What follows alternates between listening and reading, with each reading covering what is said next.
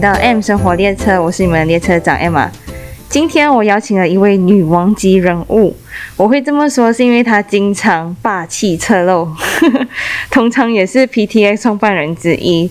一位可爱儿子的妈妈，舞蹈老师、私人教练、CFA 芳疗师以外，她现在也正在修读儿童学前教育、儿童绘本师资培训、NSM CPT、PN Level One，还有人类图分析师。从这里大家可以知道，她是一个非常热爱学习的人。呃，今天我会邀请她来分享，也是因为她已经是达成肌肉自由的女生了，在这里算是非常的少见，所以决定邀请她来跟大家分享一下她的故事以及她的经历。今天这位女王就是 Camelia，我们来欢迎 Camelia，然后要自己自带鼓掌是吧？Hello，嗯，Hello，大家好，我是 Kamila。嗯，我觉得 Kamila 可以来讲讲一下你的过去的经历，或是你现在目前在做什么。你你其实写这个问题问我的时候，我我我有一点不确定我要怎么去回答这个问题，因为它很很多元化，然后也很多很多可能性。然后后来我决定，我还是讲我是一个自由的家庭主妇比较好，很谦虚的、很谦虚的称呼。因为基本上我现在没有在做什么啊，所以对我是一个家庭主妇啊，我没在做家务。可是你做的东西很多啊，也是另外一个方面的吧？你的生意很多，然后你上的课也很多，应该讲还在摸索的阶段，嗯，对，不断的摸索的阶段。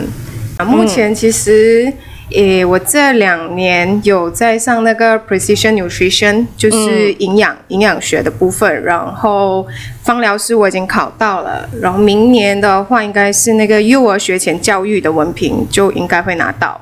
嗯，对，然后正在进行中的还有一个是人类图，哦，嗯，是是是，我们都很有兴趣的，很好玩，很好玩，期待你赶快毕业，然后就可以分享更多。是，就你可以大概来一个，嗯，从你以前到现在的经历来一个总结吗？还是一个自我介绍？自 总结，这样感觉我好像活了大概一百一百岁。你没有活一百岁，可是你的经历很丰富。哎，是这个，这个是真的，这个是真的。因为，因为在，因为在想这件事情的时候，其实我一直觉得我的人生好像很无趣。可是，当真正要去写下来，或者是去回溯的时候，我发现其实是还蛮有趣的啦。嗯，我也觉得。嗯，OK，应该可以这样讲。基本上，如果以我就不讲年龄了，我们讲三 三十几啊，还很年轻，不要。可以可以分分成三个阶段吧。第一个阶段就是还在念书的时候，就那时候我其实高中的时候就去学了那个 hip hop，学了很多年，然后后来在台湾呃念大学，所以就教街舞啊赚生活费。然后你知道台北其实它本身就是舞蹈跟健身的这一些行业，其实在那个时候是非常的蓬勃。对，是他们的高峰期啦，所以那时候我一边教街舞赚生活费，然后也签了那个加州健身房 California Fitness，对的会员。所以你从以前就很喜欢运动，很喜欢运动吗？哎，其实其实没有哎，因为其实我念高中的时候就是一个文科生，反而我家里真的有在运动是我姐姐跟我哥哥。哦，对，所以我我其实以前完全就没有接触什么运动项目，也不是校队，我就喜欢跳舞。嗯，对，只是因为后来就在台北的时候接触舞蹈，然后在健身房也有教舞，就开始慢慢就影响，就受影响了，然后就开始也有自己健身这样子。嗯，那时候你也考了一个啊，对，然后那时候其实呃，AFAA 就阿法，他在台北是蛮蛮成熟的一个团团队了团体，所以那时候就考了这个有氧团课的证照，还有重量训练的证照。回来之后其实是有一点误打误撞，因为因为你已经开始健身很多年，然后回来新山的时候就发现没有相同类型的健身房，嗯，像。对，像像对像 California Fitness 那一种比较，我们讲比较大型国际的健身中心，因为有的话它是在 KL，不是在新山。对，就那时候没有一个很对女生比较友善的健身中心。比较友善，讲讲比较友善。其实呃，OK，我我现在这样讲，你知道后来我们就我现在就创办那个 Seven Day Fitness，嗯，对，叫其实有一个原因是因为那时候我们回来就在就在新山各个不同的健身中心里面，就、就想去体验一下那个环境，看自己喜不喜欢啊。嗯然后结果我最记得那一次。让我们有那个念头，想说啊，算了啦，不然就自己开一间小小的健身中心好了。那个念头是因为有一次我去到某一间健身中心，完全被无视。完全被无视。，对，因为因为可能可能那时候就是女生健身在在这边是一个很奇怪或者是很少见的事情，就是人家会觉得啊，你就是跟着可能老公跟着男朋友来、玩玩而已，然后结果我一上去完全被无视。还不用紧，然后后来我就是要去柜台那边跟他拿拿那个 logo 的锁匙，嗯他就直接把那个锁匙这样丢在桌上给我，然后一眼都没有看我，哇！然后我就啊，怎么回事？所以自从那一次之后，你们就想要有自己的健身房。嗯，对，其实那时候没有没有想要把它做成很大还是连锁，就想说啊，算了，就自己有一个地方可以健身，因为以前开过舞蹈中心。哦，你在去台湾之前还对，是呃，去台湾之前其实是我老公开舞蹈中心，然后我就是在那边打工。哦，对，OK，然后你才去台湾读书，对然后回来之后又打算在对，就那时候就就原本的那个舞蹈，对，有有一点吗？有有一点啦，有一点啦。然后因为那时候舞蹈中心其实是还在，只是因为去台湾的那几年就脱手给别人，但回来的时候就对方也希望说，哎，还可以再合作，就干脆跟那舞蹈中心结合，就开一间小小的健身中心。嗯，就是健身跟舞蹈中心一起的对对对，一个地方。哦，可是为什么过后会越越来越多间？我们越来越多间本地我我们本地人都知道，JB 有很多间 Seven Days。为什么会越来越多间啊？这个这个就不可以问我啊，因为其实其实因为我老公才是生意人，哦对我就是负责管理的那个人。然后我我讲真的，我也没有我也没有那么那个时候我也没有那么宏大什么伟大理想哇，要遍布全国还是怎样，反正就哎做了还蛮顺利，然后也能顺着做下去，就继续做这样。嗯嗯，对，所以第二个阶段其实在是在那个时候。那好像刚才我讲，一开始我们是舞蹈中心跟健身中心，嗯可是舞蹈艺术行业其实，在 JB，我们不要讲舞蹈艺术啦，其实连运动都是嗯蛮难推广的。是，对，所以后来其实就是舞蹈的部分就慢慢一直减弱，一直减弱，就变成主打就完全以后的 Seven Days 就是健身。嗯对，原来就是一个转型这样子。对，可是那个时候、其实也不是我真正有在运动的时候，因为你知道创业，其实那是创业初期，很多时候你是在做管理。然后在可能我们讲做文书的工作比较多，其实也没有真的在运动。所以就是有时间，然后才动一下。到后期基本上你是不可能有时间运动，嗯因为越开越多间，其实人事，然后我们讲 accounting 的部分啊，这些嗯其实都、都已经是很繁重了，基本上没有没有根本没有办法运动啊。哦所以我们只是有一些理论，因为以前本来就有学过这一块，所以你有那些理论，就变成只是能够在我们讲 train 员工的时候，再去把这些东西再重新复习，然后教出去。嗯，OK，好，那我们也知道你之之后就把 Seven Days 卖掉了。对，卖掉，后来就卖掉，因为那个时候怀孕，然后就结婚、怀孕、生小孩，然后真的是很累，因为我小孩很黏我。是一个很贴心又很黏人的小可爱。对，所以后来就后来就也是一个机缘巧合，刚好有集团呃提出想要收购了。嗯所以就在一个还蛮蛮适当的时机，就把它脱手卖掉。嗯，然后过后就开办开办了 PTX 嘛。PTS 其实是一个，也是一个机缘巧合啦。哦。因为在因为在我们做 Seven Days 的时候，那个时候就跟 Jeremy 合作，嗯。就是请他，他是一个专业的私人教练嘛，嗯。所以那时候就请他来帮我们呃 train 健身教练。嗯。对，所以后来 Seven Days 卖掉以后，就支持我们的 Led 跟 Natalie，自己出来创业啊，还有 Jeremy 也是我们的，也是我们的团队里面的人。嗯对外人来讲，好像变成缩小规模，可是对我来讲是精致化。嗯，嗯，是我刚进来的时候，我也看到你在这里就已经开始做重训了，是不是？而且拿的都很重。OK，我讲的很重，不是你们呃，不是你们想象的那种成四十还是五十公斤。Kimi 拿的很重，已经是他的自体重接近两倍了。接近吗？差不多。对，就这样，几乎是要可能整百公斤，接近啊，九十八九十有吧？最最后一次好像是九十七。九十七，嗯，就已经是要两倍对自体重的那个重量啊。我们先聊一下你对重训的看法吧。就为什么从你以前跳舞，然后会开始做到重训？嗯，其实最大的，我觉得最大的那个原因应该是舞蹈。其实我我我很喜欢舞蹈，可是后来没有什么机会跳舞，因为跳舞我觉得它快乐是在一群人。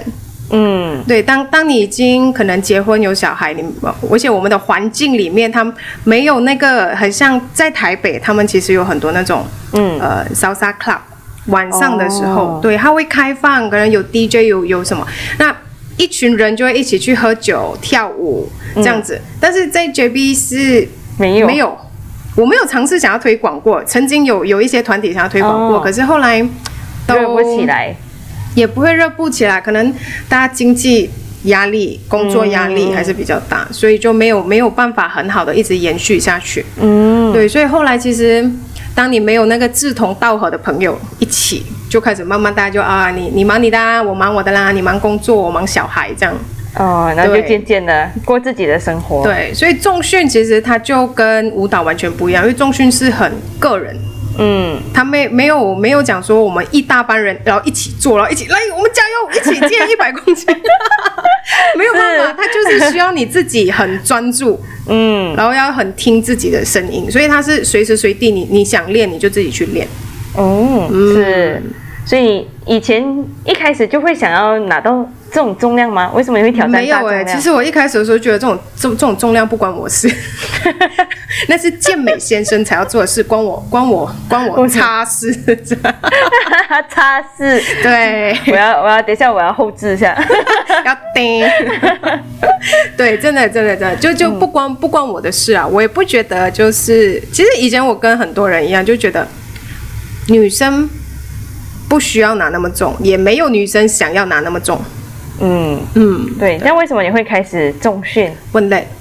问嘞，我的常驻嘉宾，我要 Q 他入场。对，你的常驻嘉宾，等下你等下你可以再跟他录一段，然后剪接进来。对，他就是那个始作俑者，你知道。始作俑者，对我觉得大家可以去听一下他的 podcast，他有解释，他有解释，他过后会解释啊，就算现在没有，过后也会。他会他会很多解释给你听。所以是因为他，嗯，就是想要让你尝试吗？还是他说服了你什么点，让你去做重训？没有哎、其实我是一个蛮难说服的人。对，我是一个很有自己的想法。就是如果不是我要做的事情的话，你是逼逼迫不了我的。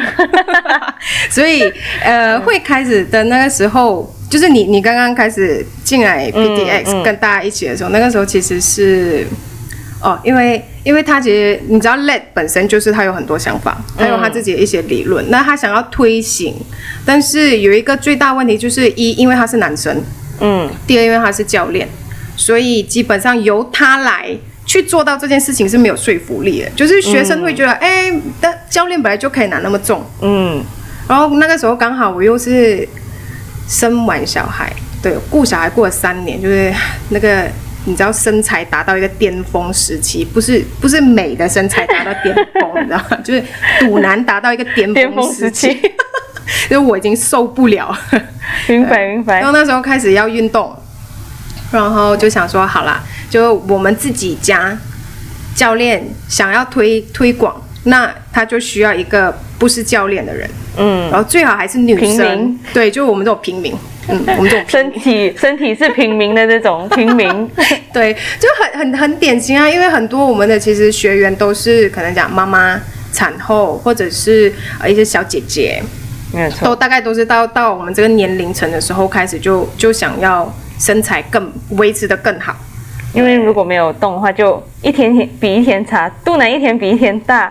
对，所以你就知道，就是我们的教练两个，一个是帅妹，然后一个就是壮猛男，像学生就觉得，对。学生就觉得很没有说服力，所以就有我们这种妈妈，那个安迪，那个说服力是大家都觉得他们很容易达到，就是我不可能去达到那种，因为其实我我每次坐在 office 里面都会听到外面的学生就会，啊这样重哪里可能哦，然后只要两位教练哪一个跟他讲说，哎你可以的。一定吗？你是教练，你一定讲可以喽。嗯，十个有十个都是这样子讲。对。所以后来我就觉得，就是哎，我这个藏在 office 里面的安迪，如果走出去的话，应该是比较有带动力的那个。所以你就为了让他们就是可以接受，还是你自己也是想要尝试？我想要尝试吗？其实那时候我没有什么想要尝试。其实绝大部分是因为就是想要支持我们的教练，嗯，因为我我也我也相信他们的理论。我也觉得就是除了理论上面，你需要实践，嗯，那第一个实践就是一定是由我们自己来做，嗯，很感动。他们两个听到会不会有点感掉眼泪？记得要掉眼泪。不过我觉得，在我看来到现在。的确是有很大的改变，就是这里的学生，我看到这里的学生都已经开始做很大重量的训练了，就几乎可以达到自自体重的两倍的学生都有好几个，对，而且都是女生，对，有有啊，我们有学员拿的比我还重哎，嗯，很厉害，对，超厉害，我那个我我自己都有一点 哇强，很好。那你从那个重训开始体验到什么？从你觉得你自己是。身材的最巅峰 有没有？因为大重量开始，然后去到另外一个巅峰，去到另外一个巅峰还好诶，我觉得这个东西是很长期的。其实我坦白讲，我第第一天恢复，就是应该讲恢复或者走进呃 let 的训练的时候，那第一天我跟你讲，我是。超级无敌想要骂他脏话，哎，你知道妈妈，我们还要抱小孩哦。嗯，我第一天给他穿回去，我两只手啊痛到我睡觉的时候痛醒，哎，很夸张。你知道我是一个多么可以忍痛的人吗？是是是，我知道。然后我痛了两天哎，然后我就我就一进我 face 我就丢我背了，我问他你 后面我们消音自己消。哇，你知道吗？我们是要抱孩子的嘞！你把我穿成这样，哇，是我是你的学生，我也不想练哦。对，所以同学们，我有帮你们骂了，我有帮你们骂了。不过你还是有继续练呢。对了，我也继续练了，有继续练了，只是想要被我骂了，不过他有他有收敛一点，没有没有虐到那么淋漓尽致。哦，就是可能今天虐前面，然后留后面给你这样。差不多是这样，差不多是这样。我觉得生过小孩的都懂啊，你大概到生完可能一年左右，你就会发现你的下背痛的半死，而且是那种有时候还会做完家务你是直不起腰，然后连早上起床的时候都要用那种很像八十岁老人的那种速度起来，真的很痛。我没有生过，所以我不太理解那个痛是因为肚子被撑大了。骨盆走形的痛，我觉得应该是姿势不良长期造成。因为你知道，后来我有去看那个 chiropractic，就是整脊师，其实就是有发现，呃，因为女人生小孩的时候，你骨盆会开，嗯，开，它不是讲说你生完它自动会合回去，跟你生之前一样。然后再加上第二点，是因为我生完我喂喂喂母乳，一直喂到我孩子三岁，三岁，对。我喂到三岁，亲喂到三岁，所以而且我小孩就是那种我们以前叫他奶王啊，奶王，还是奶奶王。他长大听到这个，儿你就别听了，就别听了。这一集直接，对，因为他他喝喝奶喝很久，而且很频密，所以我很长时间就是一直抱，或者是要一直侧睡喂他。你很有耐心哎。他一喝可以喝最高纪录喝连连续两个小时，把我当奶嘴就这样子一直嘴。痛吗？痛吗？我们能忍痛，能忍痛，痛不是问题。还好啦，还好啦，还好，还好。我们比较坚韧一点，坚韧。对，用坚韧来形容。我是品质比较好的那个奶嘴嘛。我们比较应该不可以讲品质好，我们应该是比较粗犷的那种。耐咬，对，耐有耐耐耐咬度比较好。哎，为什么我们会讲到讲到这个来？这段要 cut 掉哦，儿童不宜哦。长期姿势不良啊，长期姿势不良，然后后来就是下背，对，你下背就会开始痛，因为骨盆还是可能它没有完全回到那个位置，然后你长期就是侧一边，嗯，然后又抱小孩，你侧一边又往往后仰，嗯嗯，对对对，所以其实下背是很紧绷很痛。那大部分人的选择是去按摩，嗯。对，放松。可是我不喜欢按摩。哦，你不喜欢按摩？对我，我比较难，我不太喜欢人家碰。哦，对，所以我后来就去，也没有啦，或整肌师那个是真的是在后来，我就开始恢复运动。嗯，其实我是先开始恢复运动，所以开始恢复运动之后，这个状况就解决了嘛？就是是，其实你在身材改变之前，第一个解决问题就是下背痛。嗯，我下背痛大概在一个月以后就没有事了，就是在你开始大重量训练以后。一开始其实也还没有很大重量，因为已经三四年没有完全没有碰重量的东西。嗯，对，就是开始恢复运动啊，重训啊，嗯嗯，训练这样子，就开始下背痛的问题解决了。对，哦，然后后来身材不方面呢？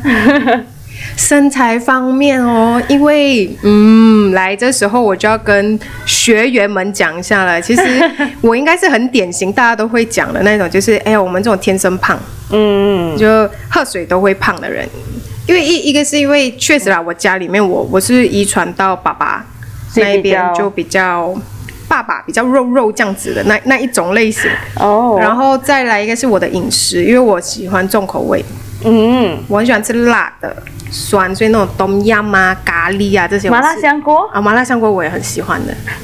是，然后我爱吃肉，我不太吃菜，基本上热量比较高一点。就是你吃的不多，可是其实热量是很高。嗯，然后我又喜欢喝咖啡，但是我不是喝 espresso 的那种，就一定有奶，就是要好喝的那种。对，然后我又爱甜的，是很喜欢吃甜品的人来的。我很喜欢吃甜甜巧克力啊，蛋糕，我是很喜欢吃这些的。所以你想想，如果就算我我今天下午我下午不吃饭，可是我就去点一杯摩卡，Starbucks 摩卡大杯，然后再加一片 cake，哇，其实那个热量搞不好有时候还比你一餐午餐高。嗯，而且重点是还没有什么营养。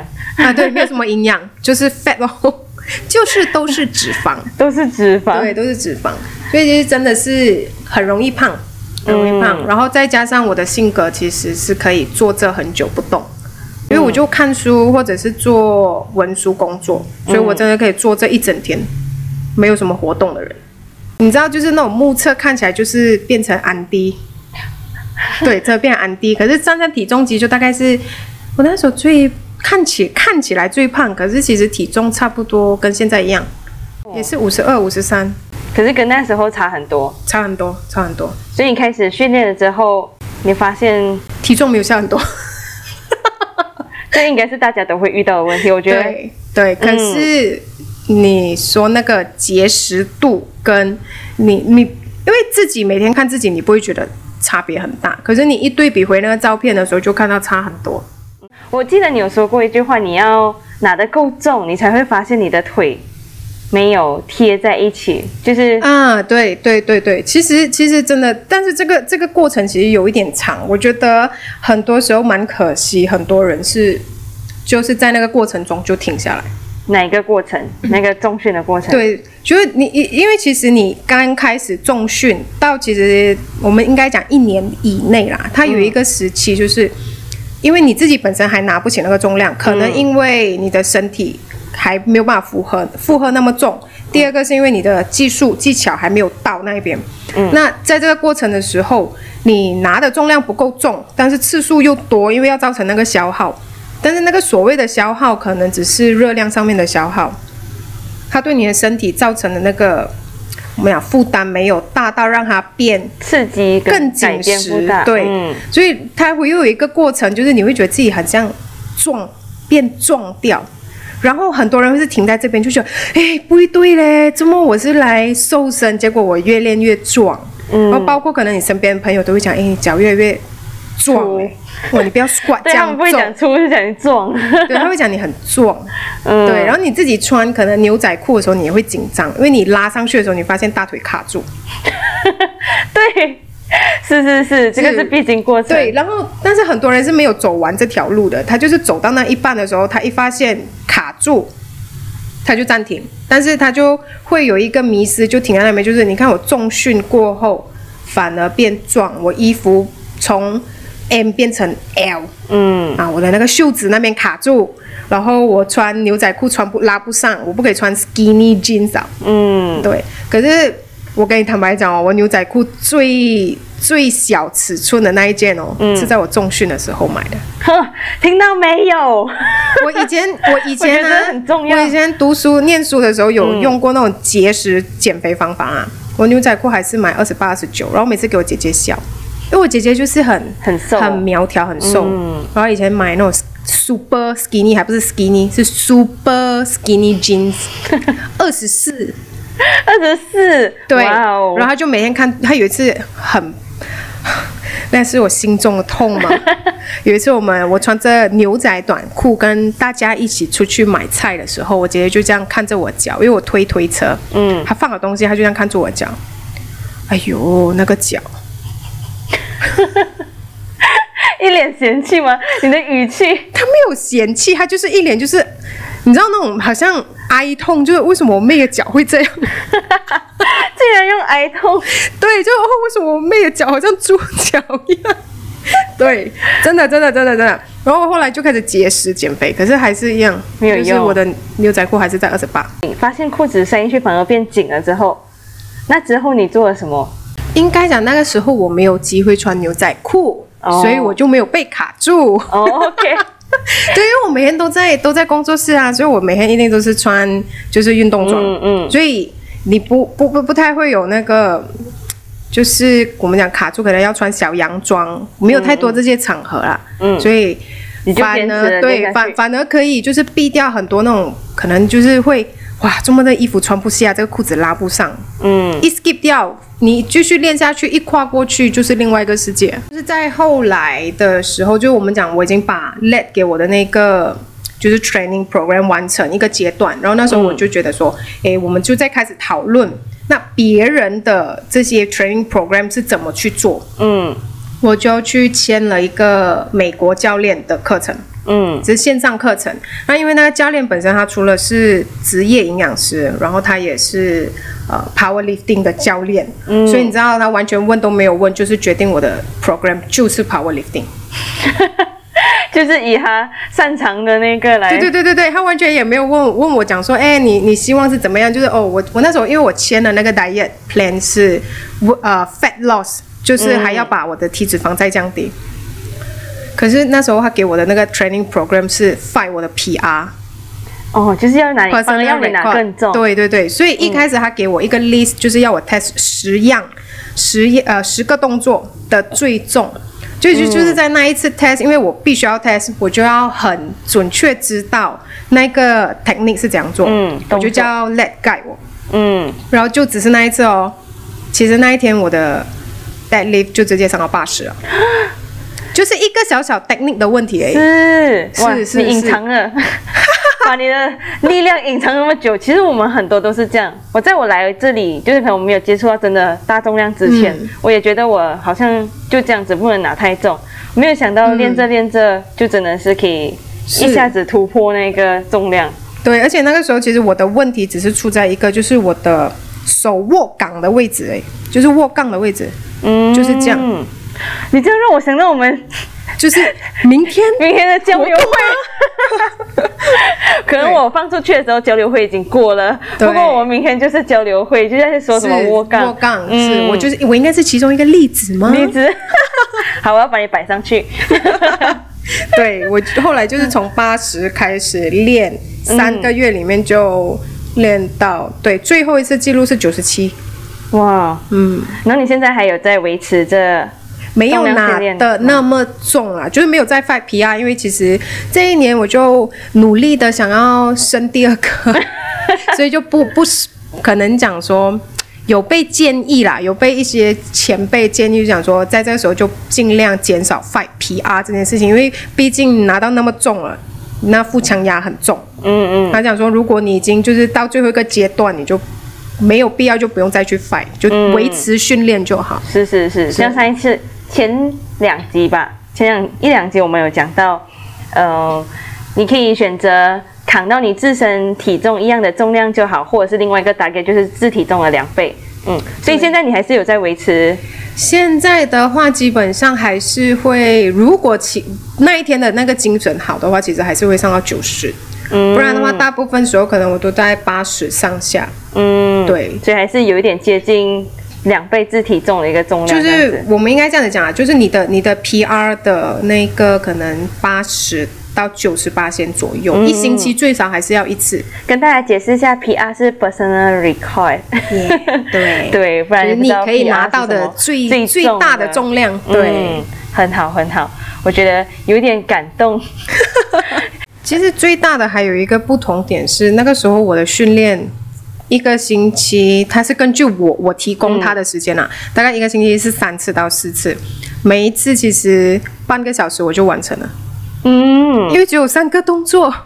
哇，对，只有三个动作，而且每一个动作三 set，但是一 set 三到五下而已。嗯所以其实我那时候很快就就每一天其实很快就可以练完。其实还有一个重点就是你一定要一定你的你的 training 其实要到一个阶段，嗯就是你真的有拿到那么重。嗯才会，你才不需要花那么多时间。就算是没有没有再继续 fight PR，没有再继续拿那么重，而我后来就发现，就是一件事情，体态很容易控制。嗯，对，有时候你知道，就人会懒啊，MCO 就在家哦，在家然后就跟大家一起吃巧克力，吃的很开心。你最爱的甜食，对，然后吃巧克力，吃麻辣香锅，大概吃两个礼拜，然后又很累哦，因为搬家搬完才收拾完，就很累，就啊不要练了，今天不要练了，算了啦，算了。啦。是，对对对，然后那时候我的 home gym 也还没有很 complete，、嗯。就没有很重，我家最重那时候我记得到六十而已，就是很开心，有一个借口啦，我家就只有六十不可以拿那么重，我没有这样重啊。可是我跟你讲，我拿六十那个时候，我就算每一天呃就觉得自己胖了，我就开始开始练回去。我拿那个重量，我练一个小时哦，过了两个礼拜，我还是觉得我自己整个人肉肉的。还是肉肉，还是不够，是不是？而且那时候我有我有再回去跑步哎、哦。我再回去跑步，因为之前我们就是有参加那个嗯。二十一 km，、然后那时候其实是很规律的嘛，然后这次我就想好不可以不可以去 gym，这样我就趁这个时候再回来跑，看可能不能可能解封过后去跑一个四十二的全马，然后结果我就开始练练了三个月过后，哎，为什么体重？嗯差不多还是就这样而已咯。嗯，对，就没有没有下很多。那时候基本上是练完 gym 又去跑，而且一跑，因为你知道四十二的那个 training program，它就是每次常常让你跑两个小时这样。嗯，是，对，就是两个小时哎，然后竟然不瘦，结果就是没你没有那种想象中嗯突然瘦对对对下来哎。然后后来后来我的 home gym 的 equipment 就到了。大重量就回来了，对我大重量一回来，就发现一件事情，哦，我的大腿终于又可以分开了，真的耶之前靠在一起了，是不是是是是，我我是很容易，就是大腿内侧那个肉就是会，你因因为你一跑步，你就会感觉到，如果又穿短裤的话，就哇老超恶心，你就会超想骂自己脏话，你知道吗？就哇，终于肥到这样，解，怎么可以肥到这样？应该很多女生都会理解的这个东西。对，然后真的我一拿回，就是慢慢慢慢，不是讲说一来我就可以做回九十多啊，还是大概花了两个礼拜。可是当我一回去，大概拿到八十五 squat 的时候，因为我心里是骂脏话，就 我想，竟然还是要拿到这样重，然后我脚才会瘦，是然后我就觉得这样我不是很惨，以后就是要拿这样重。不惨了，不惨，至少你的腿会瘦。是后是会瘦，可是后来我就是就后来我是真的觉得没有这样惨啦、因为真的不用练这样久。嗯，真的不用练这样久，你就是是大概一天，如果真的很忙下来，我大概抽半个小时，嗯，啊就可以完成你就的。对，就可以完成那一天的训练的话，其实就可以 control 到很好。是因为有时候我们拿的很重的时候，并不需要那么多次数，所以你做的嗯组数也没有很多，那很快就可以完成你的训练了。对，然后你也没有想象中就是那种第二天会很酸痛啊，很累，也也还好诶，也没有特别累啊。我觉得因为你已经达到那个，对对对对对对，就是你经历过那个你大概是完成整个整个那个 training program。就像我们上一集说的肌肉自由，前面已经到了肌肉自由了。如果你讲肌肉自由的话，我其实如果像你刚才问我那个，嗯就是接下来的目标，我其实有在想，因为这一段时期我发现我肌肉大概就是维持，嗯它不会再不会讲再上很快，还是再有增大概就是维持在二十二，接近二十三左右，上上下下啦。嗯，对，以你的身高体重算是标准的吧？是 OK。但是如果你真的问我以之后的目标的话，可能我会想要给他再上多一点点，一点点二十三啊，就维持在二十三，哦，就是让它再稳定一点。对，再稳定一点。很好，还是有、有追求。那最后想要给大家一句话的话，你会想要说什么？嗯，我想要说什么？不管男生女生啦，但是尤其想要送这句话给各位女性朋友们，就是你真的要相信你自己的潜力，嗯你可以做到的东西比你想象中更多。很感动，我要起鸡皮疙瘩。真的，真的，加油加油！非常好，谢谢 Kamilia 的分享。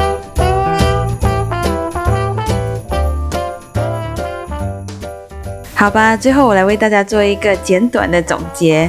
一开始，热爱舞蹈的 Kamilia 从台湾回来之后，因为没有志同道合的朋友能够一起跳舞，而开始专注在中训。而她刚开始也觉得女生不需要做大重量训练，不过因为当时身材走形，想要开始改变，同时也为了支持赖教练的理论，帮助他推广他的训练理念，而开始以身作则，开始训练。在经历了长时间循序渐进的大重量训练之后，他因为姿势不良导致的下背痛问题不止缓解了，而且还达到了自己想要的理想身材。在这过程，他也发现了体重其实没有太大差别，可是体型的差异很大，也度过了那个身材变壮的过渡期。继续坚持下去之后，他发现现在更容易控制自己的身材。说到这里，我觉得 Kamilia 的故事和经历真的是一个很好的例子。我们每次对于没有接触过的事情感到恐惧，或是因为迟迟看不见自己想要的结果而半途而废。而他不止亲身踏出了第一步，而且还坚持到了最后。希望大家可以寻求专业人士的建议，找到适合自己对的方向，继续坚持。总有一天我们会达到我们的目标。好啦，今天的采访就到这里，希望可以给你带来小小的启发。最后，非常感谢您的用心聆听，真的给我很大的鼓励和动力。感谢您搭乘 M 生活列车，我们下趟旅程再见。